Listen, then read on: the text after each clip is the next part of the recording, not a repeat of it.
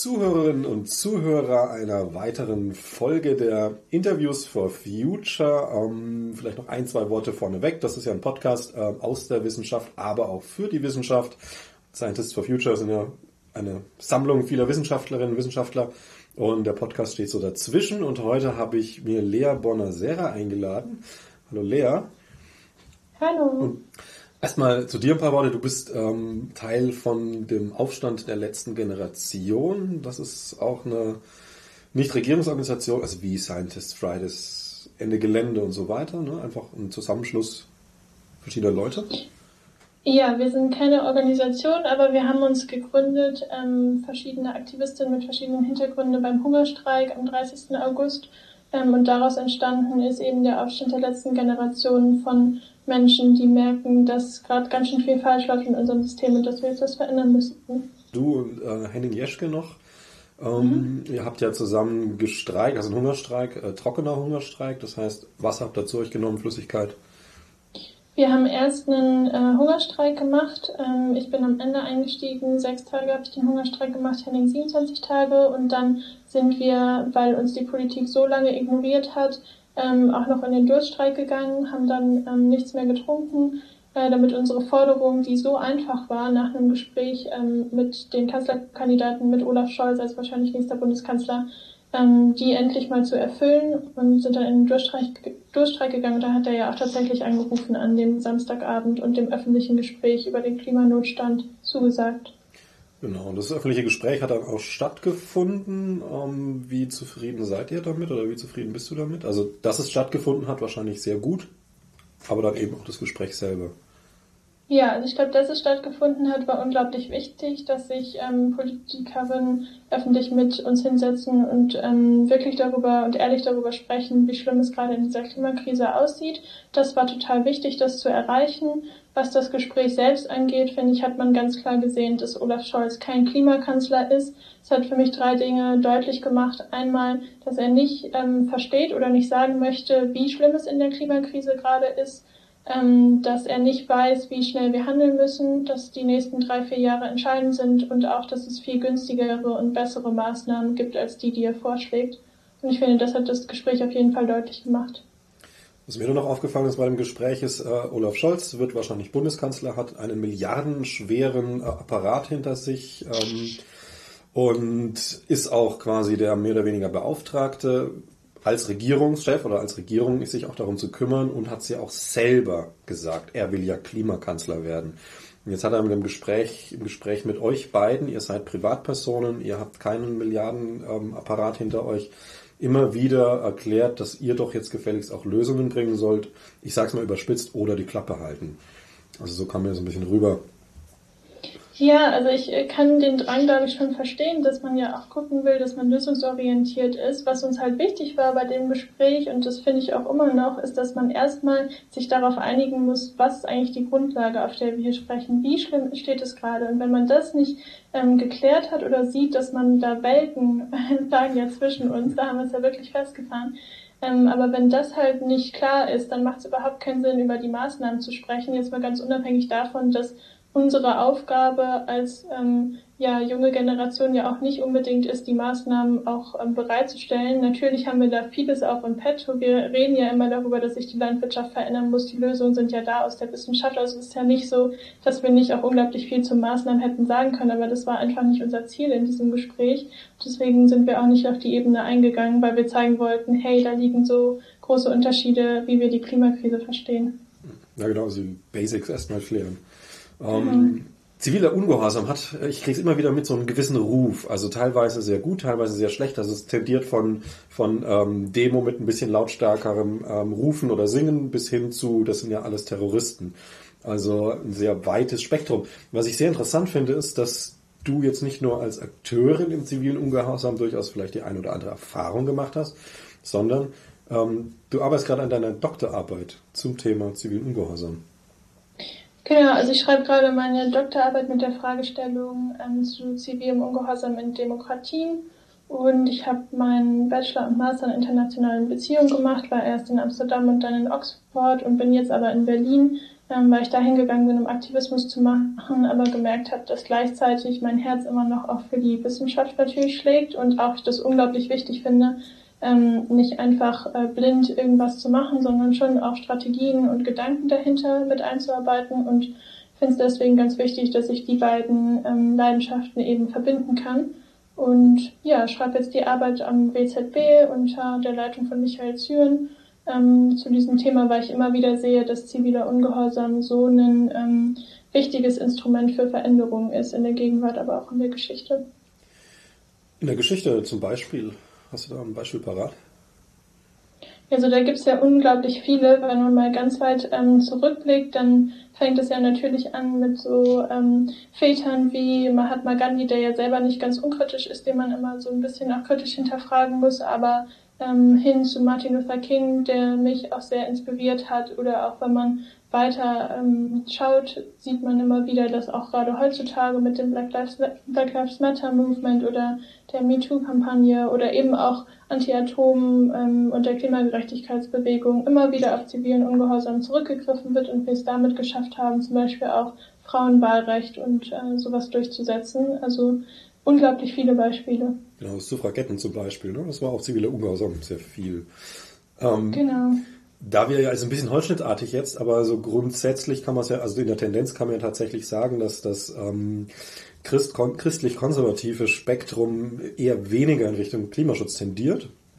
Ähm, deswegen jetzt einfach mal so ein bisschen aus der Hüfte gefragt, wenn das alles so gelaufen ist, wie, wie es in der Bibel steht, ist das, was Jesus gemacht hat, ziviler Ungehorsam? Boah, da würde ich mich gar nicht trauen, äh, da direkt drauf einzusteigen. Ich glaube, da ähm, kann man nur äh, ja zwischen die Fronten geraten, ähm, wenn ich mich da jetzt auf eine Jesus-Debatte einlasse. Aber ich glaube, der Punkt, den, ja. den man immer wieder sieht, ist einfach, dass ähm, Diane Nash, eine meiner großen Inspirationen aus der Bürgerrechtsbewegung, hat es so schön gesagt, ähm, Gewaltfreiheit und ziviler Ungehorsam eigentlich eine der größten Innovationen des 20. Jahrhunderts ist. Und ich finde, das trifft es so gut, weil wir damit ein Mittel gefunden haben, um Veränderungen voranzutreiben, ohne Menschen Schaden zuzufügen, ohne Menschen zu töten, aber trotzdem irgendwie in dieses politische System mit einzugreifen, Bürgerinnen und Bürgern eine Möglichkeit zu geben, teilzuhaben an diesen Prozessen. Und ähm, ja, deswegen finde ich das ähm, finde ich das immer ein sehr, sehr wichtiges Mittel, was auch super unterschätzt wird. Also oft auch in meinem Studium geht es nur über Kriege und das politische System selber, aber dieser Gewaltfreiheitsaspekt und auch von Menschen, die nicht Teil von dem politischen System sind als Politikerin, ähm, dass die aber auch eine unglaubliche Macht und Power haben. Das finde ich immer so schade, dass das so ähm, wenig angesprochen wird und versuche da eben mit meinem Aktivismus, aber auch mit meinen Studien ähm, Fokus drauf zu lenken. Ähm, Slavoj Zizek, ich weiß nicht, ob der ein Begriff ist, mhm. ähm, spricht in Bezug auf zivilen Ungehorsam auch von limitierter Gewalt. Er meint damit, ich glaube, es geht in die Richtung, was du meintest, mit m, keine Menschen, keine, keine, ne, keine Opfer, keine Toten, keine Verletzten, aber halt eben sowas wie zum Beispiel einen Schaufelradbagger besetzen und da die eine oder andere Schraube lösen. Ist, ist das legitimentiert? Also würdest du sagen, ja, auf jeden Fall, gute Sache, wichtig. Was muss man daraus beachten dann vielleicht auch? Also rechtlich, wie aber auch mit Rücksichtnahme natürlich auf andere Menschen. Ja, ich glaube, da gibt es immer viele Debatten, wo man genau jetzt die Grenze zieht. Ähm, auch aktuell wird das ja sehr stark diskutiert. Fällt Sabotage unter den Begriff ziviler Ungehorsam oder nicht? Wie sieht es aus mit Sachbeschädigung? Ich glaube, was immer ganz klar und deutlich mit dem zivilen Ungehorsam, so wie ich ihn verstehe, in Verbindung gebracht wird, ist eben, dass man ähm, keine Gewalt gegen Menschen ähm, benutzt, auch dass ähm, die, die die Tat vollbringen, ja quasi auch mit Namen und Gesicht dafür stehen. Ich glaube, da, darin liegt auch eine sehr gut große Kraft, auch wenn ich verstehen kann, dass ähm, es oft auch nahe liegt, nicht mit seiner Identität dort reinzugehen. Aber ich glaube, es hat eine unglaubliche Stärke, ähm, wenn man seine Privilegien dienen, denen es möglich ist, nutzen kann, um eben zu sagen, ich mache das mit meinem, äh, mit meiner kompletten Identität und ähm, ja, es ist halt ähm, immer eine Frage, ich glaube, ich kann das mit mir vereinbaren, ähm, Sachbeschädigungen unter dem Rahmen von zivilem Ungehorsam zu begehen, weil ich eben glaube, dass es ein Mittel sein kann, um Aufmerksamkeit zu ziehen und die Botschaft, die man hat, voranzubringen. Ähm, aber natürlich sind da immer viele Debatten um das Thema. Würdest du da irgendwo eine Grenze ziehen, du sagst, okay, keine Privatsachen beschädigen oder ähm, gibt es da irgendwo einen Ort, so eine, Richt, Richt, eine Richtung, in die du denkst, du sagst, okay, das auf jeden Fall nicht oder ich muss sagen, ich wehre mich immer ein bisschen in diese, in diese ganzen Debatten mit einzusteigen, weil ich finde, man verliert so oft den Fokus darauf, warum man das macht. Das war beim Hungerstreik auch mhm. immer unser großes Problem, dass so viele Menschen sich über das Mittel Hungerstreik unterhalten haben. Ist es jetzt gerade zu extrem? Ist es zu radikal? Ähm, warum nehmen sie das Mittel und nicht was anderes? Und dabei machen wir ja, oder geht es ja viel mehr darum, warum wir das Ganze machen. Wir machen das wegen der Klimakrise und ich wünsche mir immer, dass wir mehr darüber sprechen, ähm, als über das, ähm, das Mittel, was wir auswählen. Genau, das ist eine schöne Überleitung zu, sag ich mal, so ein bisschen im Kern unseres Themas. Uns ging es ja ein bisschen darum zu sagen, okay, wie kann die Wissenschaft damit zusammenhängen? Denn ähm, Wissenschaft, ne, ist ja quasi, quasi eine wichtige Stimme. Also überhaupt erstmal vielleicht so, also hört auf die Wissenschaft ist ja ein Slogan. Ähm, wird aus deiner Sicht die Wissenschaft genug gehört und vor allem tut sie genug dafür, gehört zu werden? Im Thema Klimawandel jetzt konkret. Ja, also ich finde ähm, das total toll, dass wir diesen Podcast machen, weil das tatsächlich ein Thema ist, was mich in den letzten Wochen ähm, sehr beschäftigt hat. Wie ist da der Zusammenhang zwischen Aktivismus und der Wissenschaft? Weil ich finde es immer gar nicht so leicht an Informationen zu kommen oder wenn ich die Informationen von der Wissenschaft dann habe, da auch dort durchzublicken, ähm, weil oft ist ja doch nicht so einfache Sprache und ich finde es eben, was glaube ich unser großes Problem ist bei der Klimakrise, dass, dass wir uns nicht emotional damit verbinden können, dass wir zwar die Informationen haben, auch wenn sie teilweise schwer, äh, schwer zugänglich sind, aber dann ähm, uns klar zu machen, was das eigentlich bedeutet und von dieser neutralen Ebene wegzugehen und das zu übersetzen in hey, auf einer Gefühlsebene geht es hier gerade, auch wenn es nur eine kleine Chance ist, aber um das Überleben unserer Zivilisation. Und ich sehe halt oft, dass die Wissenschaft auftaucht in einem politischen Kontext, sei es jetzt die Weltklimakonferenz in Glasgow zum Beispiel, wo das aber in, immer in einem politischen Zusammenhang auch ähm, erwähnt wird und wo ähm, teilweise vielleicht auch wie beim IPCC-Bericht Dinge verbessert werden oder halt einfach den politischen Zwängen ausgesetzt sind. Deswegen finde ich es unglaublich schwierig, Zugang zu der Wissenschaft zu bekommen und ähm, denke auf jeden Fall, dass dort mehr gemacht werden kann. Also quasi tatsächlich mehr ähm, aktive Kommunikation und auch einfache Kommunikation aus Sicht der Wissenschaft, ähm, um mehr Leute zu erreichen.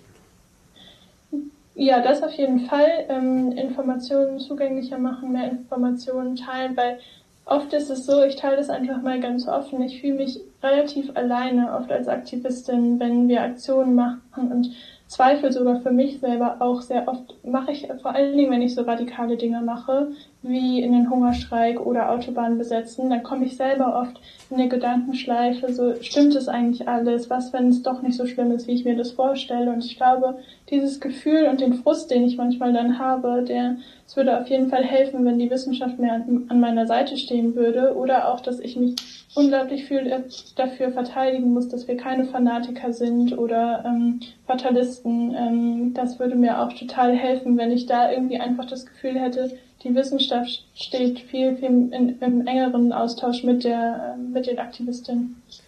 Mit wem reden? Also zum Beispiel jetzt gerade das, wo du sagst, äh, du fühlst dich dann alleine gelassen, weil die Wissenschaft, sag ich mal, nicht zu dir kommt oder weil sie nicht zu denen kommt, mit denen du ja auch reden willst oder an die du auch deine Ansprache hältst.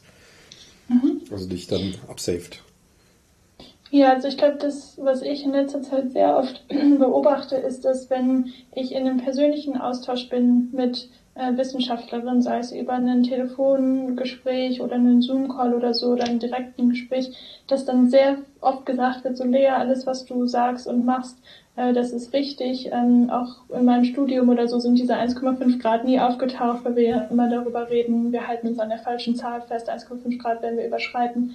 Wenn es dann aber darum geht, öffentlich sich hinter uns zu stellen, ähm, sei es beim Hungerstreik uns zu unterstützen oder beim Olaf Scholz Gespräch ähm, einen äh, Rückhalt zu haben aus der Wissenschaft, dann höre ich immer nicht so viel diese Stimmen und vor allen Dingen, wenn man sie hört, dann nicht in dieser Drastik, dass gesagt wird, das, was ich eigentlich im Privaten höre, dann auch auf eine große Bühne gehoben wird und ich kann das glaube ich, sehr gut nachvollziehen, dass da auch viel auf dem Spiel steht, sei es der Ruf oder man ist irgendwie noch Teil davon oder man möchte ja auch eine gewisse Objektivität behalten und eine Legitimität als Wissenschaftlerin. Gleichzeitig macht es uns das Leben als Aktivisten aber schon schwer und auch ähm, ja nicht so einfach, wenn ich zwar alles im privaten Kontext höre, aber eben auf dieser öffentlichen Bühne nicht. Und deswegen war ich so unglaublich dankbar, dass Herr Schellenhuber zum Beispiel beim Hungerstreik dieses Solidaritätsstatement geschrieben hat. Hätten wir das nicht gehabt, glaube ich, wäre der Hungerstreik auch nicht so erfolgreich gewesen. Ähm, teilweise wünsche ich mir dann natürlich auch noch drastischere Worte, aber ähm, ja, ich fand, das war auf jeden Fall sehr, sehr hilfreich. Aber du sagst es, ähm, das ist genau so ein Punkt. Also als Wissenschaftlerin oder Wissenschaftler hat man natürlich eine objektive, seriöse Stimme. Und ähm, in unserer Gesellschaft ist natürlich objektiv und seriös so ein bisschen entkoppelt von Gefühl. Das mag nicht fachlich nicht ganz richtig sein, da auch Gefühle Antriebe sind und, und ähm, nicht, nicht automatisch durch Gefühlslagen man unsachlich wird. Also es gibt Gefühlslagen, durch die wird man unsachlich, okay, aber das ist ja nicht, nicht zwanghaft so verbunden. Aber ich denke, dass die Angst bei vielen Wissenschaftlerinnen und Wissenschaftlern halt da ist, diese, diesen Ruf des, des Seriösen zu verlieren.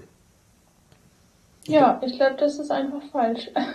okay. Ich glaube ähm, nicht, dass es einfach ist, auf gar keinen Fall. Wie gesagt, ich kann das sehr gut verstehen, sich von seinem Ruf und so das losgelöst zu sehen, ist, glaube ich, eine wirkliche Herausforderung. Trotzdem muss ich auch sagen, dass ich das kritisch sehe, weil oft, dass wir überhaupt in diese Schublade von Ökoterroristen und so gepackt werden ähm, und uns da durchsetzen müssen, kommt ja daher, dass äh, wir nicht eben diesen Rückhalt schon haben. Ich glaube, das würde sich auch ein bisschen zumindest besser werden, wenn schon von Anfang an klar wäre, das ist nicht meine Meinung, wie oft ich das sagen muss, das ist nicht meine Meinung, dass wir auf eine zwei Grad heißere Welt zu steuern. Ich bin nur Botschafterin für das, was ähm, die Expertinnen sagen. Ich glaube, da da einfach gegenzuwirken, würde uns schon so viel ähm, mehr Spielraum geben und würde uns auch helfen, so viel mehr Menschen zu mobilisieren. Das heißt, eigentlich müssen wir diesen tödlichen Kreis einfach nur einmal aufbrechen mhm. ähm, und dann folgen mehr Menschen, dann kommt man auch von diesem Ruf weg. Ähm, deswegen sehe ich das alles eher nicht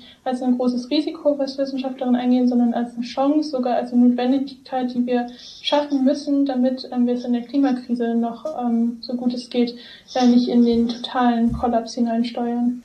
Und eine Sache, wenn ich die noch anfügen okay. darf, die ich unglaublich oft beobachte, was auch, glaube ich, Teil des Problems ist, ist, dass Politikerinnen die Klimakrise nicht verstehen, aber Wissenschaftlerinnen Politik nicht verstehen, wenn ich das mal so drastisch sagen kann. Weil von beiden Seiten kommt immer entweder die Kritik, die Klimakrise ist noch nicht so schlimm, oder von der Wissenschaft kommt die Seite, äh, die Sache, ihr könnt es ja noch durch die Politik regeln. Und ich würde mir da einfach mal herausnehmen zu sagen, dass wir oft genug gezeigt haben, dass es nicht durch das politische System funktionieren kann und dass ähm, die Wissenschaftlerinnen auch mehr verstehen müssen, dass wir es nicht schaffen können, das über vier Jahreswahlperioden und Lobbyismus regeln zu können und darauf vertrauen, dass es eben Mittel braucht wie zivilen Ungehorsam, um die Veränderung durchzusetzen. Gut, dann macht man mehr Druck auf die Politik. Nehmen wir mal an, es gibt mehr Druck auf der Straße, aber ist das dann wirklich überhaupt der richtige Adressat? Also die hängen ja trotzdem in ihren vier Jahren drin und in ihrem riesigen ähm, Beamtenapparat. Ähm, wäre dann, ja, umschwenken ist vielleicht übertrieben, aber ein, ein deutliches Verschärfen der Maßnahmen in Richtung äh, Wirtschaft nicht sinnvoller, weil Unternehmen können mal deutlich schneller was ändern, wenn Druck steigt. Natürlich ist auch wichtig, was über die Wirtschaft zu ändern. Tatsächlich glaube ich aber, dass der Schlüssel darin liegt, und das ist auch das Herzstück der Demokratie, so wie ich Demokratie leben möchte, mehr Bürgerinnenbeteiligung. Und das ist ja immer das Ziel, was wir langfristig auch verfolgen werden, dass eben mehr Macht von der Politik wieder zurück an die Bürgerinnen und Bürger gegeben wird, sei es in Form von einem Bürgerrat, wie der Bürgerrat Klima ja dieses Jahr getagt hat ähm, weil sonst werden wir auch aus dieser Schleife nicht herauskommen und deswegen ähm, brauchen wir unbedingt eine Veränderung hin zu mehr Bürger, Bürgerinnenbeteiligung. Ähm, was mir jetzt in der Corona-Krise mal ein Beispiel zu nehmen aufgefallen ist, ich weiß nicht, ob du das auch so gesehen hast, ähm, Nämlich, wir haben jetzt nach zwei Jahren gesehen, dass es politisch ziemlich desaströs läuft. So, es gibt ein paar gute Sachen, gar keine Frage. Nicht jede Maßnahme ist falsch, da brauchen wir nicht drüber reden. Aber so das Gesamtkonstrukt, ne, also Politik hat man gesehen, wie viele Chancen da verschenkt wurden, wie ja auch in der Klimakrise. Naja, jetzt in Corona hat man den Sommer mal wieder ausgesessen, jetzt sitzt man wieder da im Winter. Und ähm, die direkt beteiligten Wissenschaftler äh, und Wissenschaftlerinnen, also vor allem jetzt Drosten und Wieler, haben im letzten Wochen und ein, zwei Monaten immer wieder, also die, sind, die, die fahren richtig emotional hoch. Ähm, die werden richtig sauer. Und zwar durchaus auf die Politik, also immer noch in einem sehr sachlichen Ton, aber halt deutliche Ansprachen. Würdest du das als so ein bisschen ja, anschauliches Beispiel, auch mutmachendes Beispiel sehen für, für die Wissenschaft, die sich ja in Klimafragen oft eben nicht traut, sich so weit aus dem Fenster zu lehnen? Ja, voll. Ich frage mich auch, warum nicht, weil es geht doch hier um eine Frage von Leben und Tod von so vielen Milliarden Menschen. Also wenn man das hört, was wir in unseren Vorträgen immer sagen, da fasse ich mir manchmal selber den Kopf und komme dann auch wieder in Zweifeln, stimmt das alles eigentlich? Aber es stimmt ja, dass in Paris eigentlich schon klar war, dass wir die 1,5 Grad nicht schaffen, dass wir gerade auf so einer Welt zusteuern, wo Milliarden von Menschen Dürre und Hitze und so erleben. Wie kann man in so einem Moment nicht emotional sein? Also das ähm, soll, ich möchte die Leute nicht anklagen, ich möchte auch verstehen, woran es liegt, aber ich frage mich halt oft einfach, die Situation ist doch so drastisch, das kommt doch aus der Wissenschaft. Warum können wir dann nicht genau eben emotionaler sein, alles daran setzen, dass es bei den Menschen ankommt? Ähm, und sehe auf jeden Fall, dass das ein ähm, Weg ist oder eine Inspiration sein sollte, in, nach meiner Vorstellung für viele andere Menschen.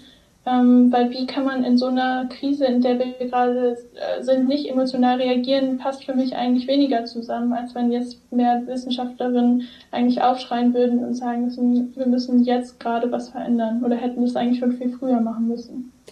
Wie stellst du dir so eine emotionale Reaktion vor? Also weil du das mit der Emotion auch immer wieder betonst, ähm, hast du eine konkretere Vorstellung, weil das ist natürlich ein weites Spektrum. Ja, also ich glaube, es hilft ähm, nicht, wenn man viel über irgendwelche Budgets spricht, die man hat, oder wenn ähm, darüber gesprochen wird, dass in dem und dem Rahmen werden wir das und das erreichen. Also diese so sehr technische Sprache, sondern dass man vor allen Dingen auch mit Bildern arbeitet, mit was, wo sich Menschen was drunter vorstellen können. So, das ist ja das, was wir im Olaf Scholz Gespräch versucht haben, diese Frage immer wieder zu stellen an den Politiker. Was bedeutet für Sie eine zwei Grad heißere Welt, wenn wir uns das mal vorstellen? Ähm, und dann eben diese Szenarien im Kopf durchzugehen, weil ich glaube, das kommt bei den Menschen an, solche Bilder, wenn die entstehen, wie irgendwie Kinder leiden oder wie ein Zuhause weggespült wird oder so. Das sieht man ja in NRW auch, als die Katastrophe passiert ist, wie das Menschen betrifft und ähm, emotional macht. Und ich glaube, das sind wichtige ähm, Mittel, die wir noch viel zu wenig benutzen und wo dann auch viel mehr Menschen verstehen würden, wie schlimm gerade die Krise ist und dann das Notwendige tun würden. Ähm, es gibt aus der Wissenschaft allerdings auch diese, diese Sichtweise, wir liefern die Daten.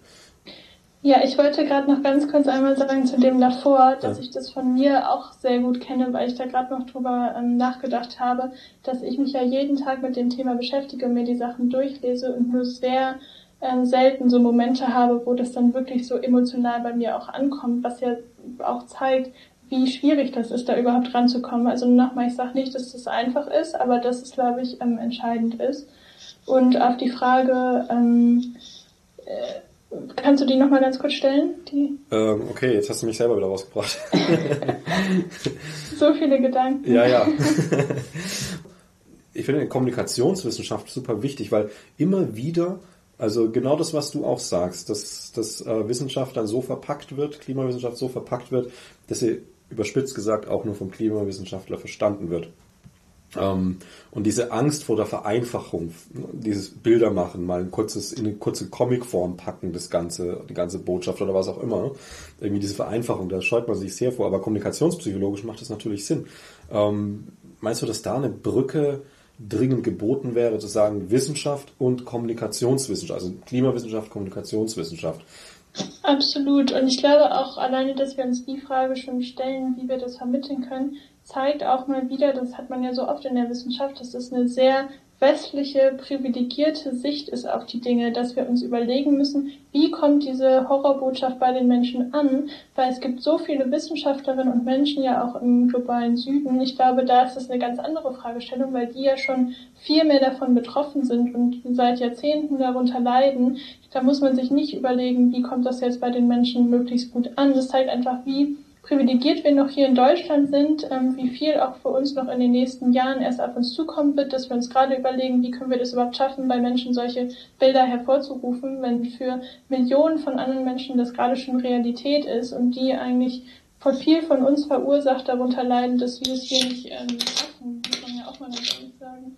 Ähm, ist das genau vielleicht dieser, dieser Punkt, ähm, auf den man es ein bisschen runter reduzieren kann, zu sagen, dass halt genau diese Aufgabe mit drinsteckt in der Wissenschaft, es zu erforschen, die Ergebnisse zu haben, die Prognosen zu haben und dann eben auch auf die Handlung deutlich hinzuweisen.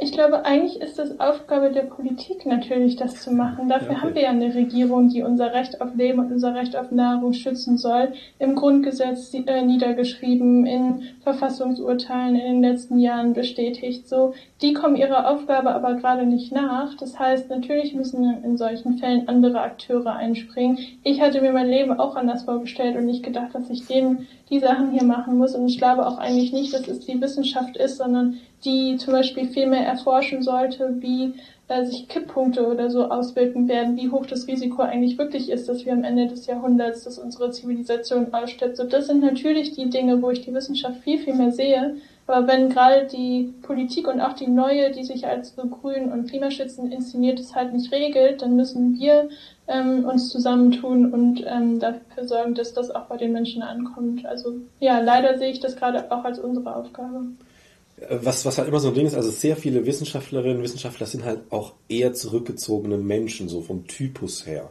Das ist ja auch was, wo es einem dann schwerer wird. Ähm, ist da vielleicht äh, gerade dieses Beispiel mit den Leaks, also so ein IPCC-Bericht, das war ja schon eine sehr gute Sache, wo man sagen muss, Applaus, ist das nicht vielleicht was, äh, was sag ich mal, als, als Vorbild dienen kann für gerade für Wissenschaftlerinnen und Wissenschaftler, die schon was mitkriegen, aber halt aus vielleicht auch wirklich guten Gründen kein Gesicht und keinen Namen zeigen wollen. Ja, absolut. Also auch da kenne ich das sehr gut von mir selber. Ich mag das eigentlich auch überhaupt nicht, ähm, in der Öffentlichkeit zu stehen oder irgendwie zu sprechen oder so. Macht das oft auch ähm, als Frau, weil ich mir denke, wir werden viel zu wenig gesehen und bekommen daher dann meinen Ehrgeiz, mich einzubringen. Sonst würde ich mich das, glaube ich, auch alles nicht trauen. Ähm, und ich glaube, dass genau solche Dinge wie mit dem IPCC League Wege sein können. Ich würde auch sagen, Wissenschaftlerinnen, tut euch zusammen. Äh, gemeinsam ist man immer stärker als alleine. Da kriegt man ja, wenn man als Einzelperson aussteigt aus äh, den irgendwie Zwängen, die man so hat in seinem Job, die hat ja jeder, dann hat man es immer schwerer. Ähm, je mehr man ist, desto mehr kann man sich da auch äh, gegenseitig unterstützen. Ähm, vielleicht hilft das ja auch, damit man nicht als schwarzes Schaf oder Klimawissenschaftler da mitten im Fokus steht, sondern sich eben in Gruppen organisiert und ähm, ja, da gegenseitig stärkt. Ich glaube, das könnten auch wichtige, wichtige Dinge sein, um diesen ganzen schwierigen Hürden, die zu über, überqueren. Also zum Beispiel auch mal sowas machen, wenn irgendwie fünf, sechs Wissenschaftlerinnen und Wissenschaftler in irgendeinem Institut haben das Thema, sind da sehr nahe, gehen auf Fridays for Future Demonstrationen und so weiter, engagieren sich irgendwo, dass die dann vielleicht auch mal zusammen als Team zu ihren ähm, Vorgesetzten gehen, zu ihren Institutsleitern gehen und sagen, okay, wir wollen jetzt bitte auf der Homepage einen Hinweis zu, weil wir sind da ja auch Fax, solche Geschichten auch, die man als Einzelperson dann auch nicht tun kann. Oder schwer, schwerer tut. Absolut. Ich kann mir nicht vorstellen, wie schwierig das gewesen sein muss für Schellenhuber auch hervorzutreten. Er war wirklich eine der einzigen, äh, die dort gesagt hat, so ich schreibe euch einen neuen Brief, ich komme auch zum Scholz-Gespräch und so mhm. weiter. Da sticht man natürlich schon heraus und bestimmt auch auf viel Kritik ähm, und so. Und das heißt nicht, dass ich alles gut finde, was er macht und wie er es macht, aber ähm, einfach zu zeigen, dass es, glaube ich, schon auch Mut erfordert, ähm, in solchen Momenten dann aufzustehen, aber dass man sich persönlich dann auch immer fragen sollte, ist es mir gerade wichtiger, ähm, das Richtige zu tun oder ähm, ja, muss ich halt eben in diesen Zwängen, die ich da so hab in meinem Job und so, dass ich denen vielleicht nachgebe. Das ist halt eine Entscheidung, die jeder für sich treffen muss und ich hoffe natürlich, dass sich viele für die das Erstere entscheiden. Ja, der Stellenbuchhuber ist ein gutes Beispiel in dem Fall, ähm, weil er hat natürlich schon eine Reputation, also er ist jemand, der ist bekannt, äh, sein Name ist, hat ein gewisses Gewicht und ähm, also aus meiner Sicht, es hätte deutlicher sein können, aber so von der Grundstoßrichtung zu sagen, okay, die Aktivisten sind die, die im, im Fokus sind, aber ich flankiere das, war ja nicht schlecht. Ne? Also im und vor allen Dingen ist er in Rente. Das ist, glaube ich, der entscheidende ah. Unterschied, dass Leute, die in Rente sind oder wie gesagt nicht mehr Teil des Systems, sieht man auch sehr gut in England. Sir David King, äh, auch unglaublich bekannter Wissenschaftler, der auch die Regierung beraten hat. Wenn die Menschen einmal nicht mehr Teil von System sind, dann ändert sich auch die Weise, wie sie auftreten. Das, was sie sagen, ändert sich nicht. Ich glaube, dass ähm, solche Menschen schon immer gesagt haben, so schlimm sieht's aus mit der Klimakrise. Und wenn man auch persönlich im Gespräch ist, dann merkt man auch die Verzweiflung dort, ähm, und die Verzweiflung, warum nicht mehr gemacht wird. Ähm, aber wenn sie dann mal quasi frei sind, dann äh, ändert sich auch das Auftreten nach außen hin. Also ich glaube, Wissenschaftlerinnen, die vielleicht ähm, ja in Rente sind, können natürlich auch viel mehr beitragen oder auch andere Menschen inspirieren.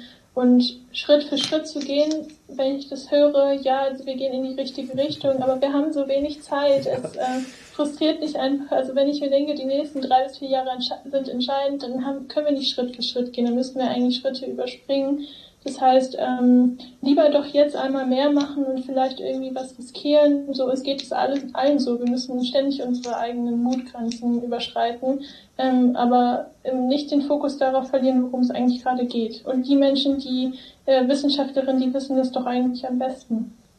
Und ich meine, ich sehe das ja auch ähm, wieder an mir selbst. Ich kann ja immer nur aus meiner eigenen Perspektive sprechen, aber ich werde auch Ökoterroristin, Extremistin. Wörter werden mir ja da an den Kopf geworfen oder ähm, Stempel aufgedrückt, was ich jetzt gerade bin, irgendein Radikalo oder so.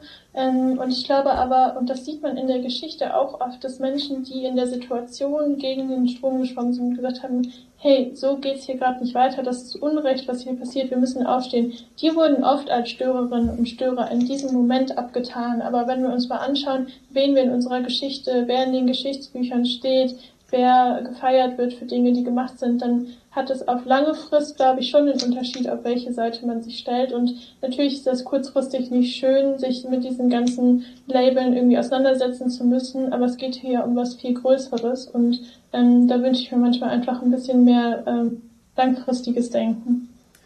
Ähm, aber trotzdem, also ist es vielleicht jetzt, gerade wo auch jetzt nochmal Corona zuschlägt, wo jetzt alle wieder zu Hause sitzen, ähm, wäre das vielleicht mal eine Maßnahme, in diese ganze Szene, Aktivisten, Wissenschaftlerinnen, Wissenschaftler, von Fridays for Future bis Omas for Future, einfach nochmal diesen, diesen Zusammenhalt zu stärken, zu sagen, okay, ähm, wir müssen zusammenhalten, es geht um uns, um unsere Welt. Und jetzt zum Beispiel aus der Warte wäre es an dich jetzt der Aufruf, dann geh doch nur offensiver bei der nächsten Aktion an die Wissenschaftler und frag, hey, könnt ihr uns begleiten. Auf der anderen Seite auch die Wissenschaftler. Wissenschaftler geht doch offensiver mal an, an Aktivisten ran, fragt, wie, könnt, wie können wir uns da einbringen? Vielleicht auch mit dieser Gefahr, weil dieser Schritt ist, glaube ich, wichtig, den kann man, glaube ich, nicht überspringen. Dieses, verliere ich meinen Ruf, verliere ich mein Standing als, als Wissenschaftlerin oder, oder nicht? Ne? Also da an die Hand nehmen und, und kreuz quer vice versa. Also ist das irgendwie, wäre das nötig? Und ja, absolut. Also einmal noch, um das klarzustellen, ich meine das schon als einen Vorwurf. Ich glaube schon, okay. dass es gerade falsch läuft. Ähm, um das mal ganz klar zu sagen. Sehr gut nachzuvollziehen, warum, aber trotzdem glaube ich, dass es gerade falsch ist. Und was angeht, was die Frage angeht, wie man zusammenarbeiten kann, ja, ich glaube, wir können uns noch viel stärker vernetzen mit Wissenschaftlerinnen. Das ist das, was ich gerade ähm, sehr oft versuche, in meinem Alltag diese Vernetzungsarbeit zu machen, ähm, E-Mails an Wissenschaftlerinnen zu schreiben oder auch äh, Videos aufzunehmen oder einfach irgendwie Kontakt zu suchen. Ich muss sagen, oft komme ich auch nicht durch, ähm, wenn ich irgendwie ähm, Twitter-Nachrichten lese, wo es um 1,5 Grad geht und dann hinterher schreibe, das ist zwischen oft passiert, so, hey, warum nennt ihr eigentlich immer noch diese Zahl und sagt nicht, dass wir die überschreiten werden, dann werde ich halt auch oft ignoriert. Ähm, wahrscheinlich kommen da so viele E-Mails rein, das sieht man sowieso nicht. Ähm, aber ja, ich glaube schon, dass wir uns da sehr auch als Aktivistin noch viel mehr einbringen können, viel stärker diesen Kontakt auch suchen können.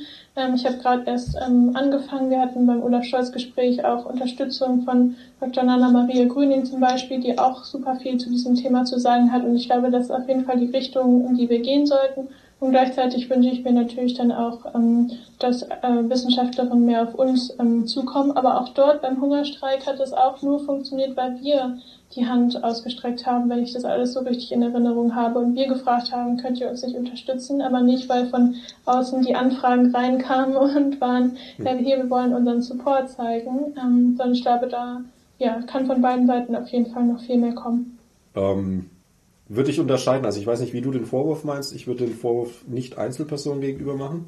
Ähm, auf gar keinen Fall. Ich meine es auch nicht an die Einzelperson gerichtet, sondern es ist einfach mal wieder, dass wir sehen, dass unser System so aufgebaut ist, dass es die Leute Angst haben oder ähm, irgendwas sie zurückhält, zu sagen, was eigentlich wirklich los ist. Ich meinte den Vorwurf auch in, in dem Sinne, dass ich eigentlich denke, ich muss mich doch schon so sehr darauf zu konzentrieren, eigentlich gute Aktionen zu machen und da durchzukommen durch das System. Ich kann mich nicht dafür rechtfertigen, weil das höre ich so oft, dass mir Leute sagen, wenn es so schlimm wäre, wie du sagst, dann würde doch die Wissenschaft schon auf der Straße stehen. Wo sind denn die ganzen Wissenschaftlerinnen? Das kann nicht so sein, wie du das sagst. Ihr seid alleine damit. So, das sind Dinge, wo ich denke, das ist nicht richtig, dass wir uns für diese Dinge rechtfertigen müssen, äh, wenn mir dann insgeheim immer gesagt wird, eigentlich ist das faktisch alles richtig, was ihr sagt. Den Vorwurf meine ich. Und das hat nichts mit Einzelpersonen zu tun, sondern das ist ein Problem, von dem alle Wissenschaftlerinnen betroffen sind ähm, und das auch Einzelpersonen nicht lösen können. Aber äh, wenn keiner anfängt, dann geht's auch nicht voran. Ja, klar, das ist wohl wahr.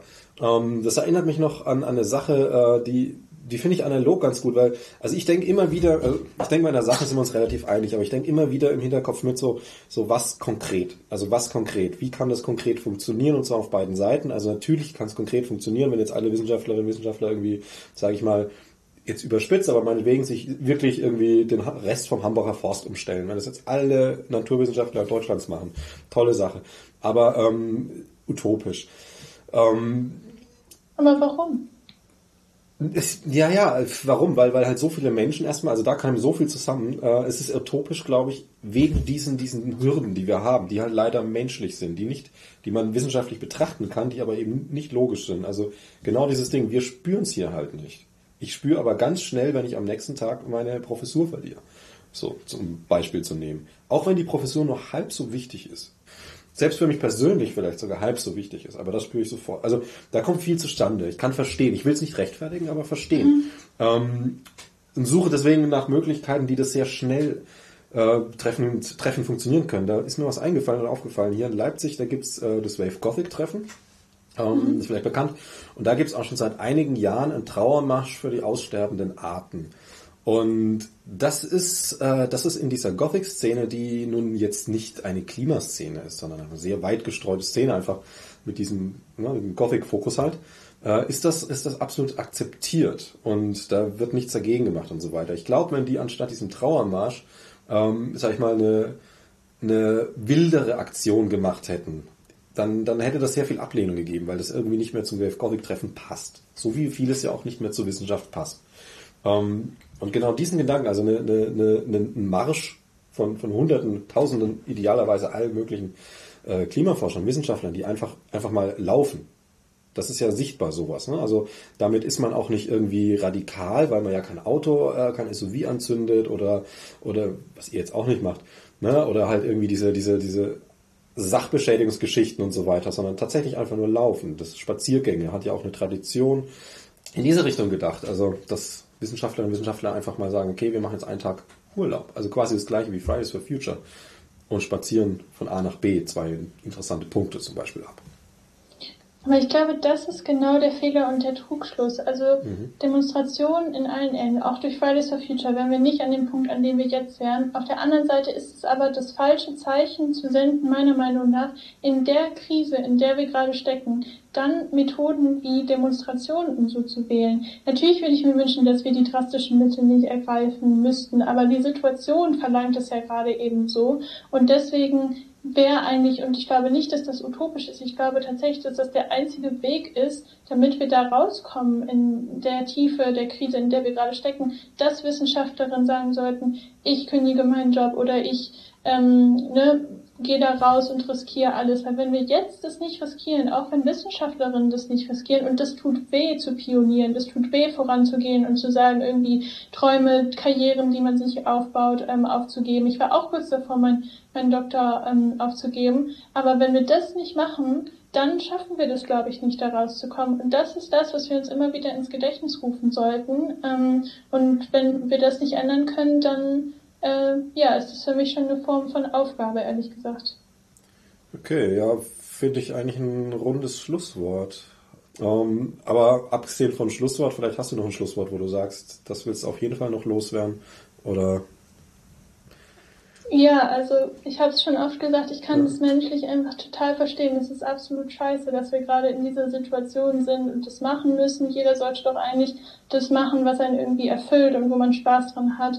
Aber es ist leider so, dass wir, glaube ich, wenn wir nicht unser Recht auf Leben schützen, gerade keiner da ist, ähm, der das macht. Und deswegen in dieser schwierigen Zeit, lasst uns doch ähm, das zusammenhalten. So stärkt mir doch bitte den Rücken. Ich will doch einfach nur was Gutes tun und ich versuche euch auch die Hand zu reichen und ähm, dann können wir das vielleicht noch irgendwie zusammen hinbekommen. Ja, Lea, dann danke ich dir herzlich fürs Gespräch. Danke dir.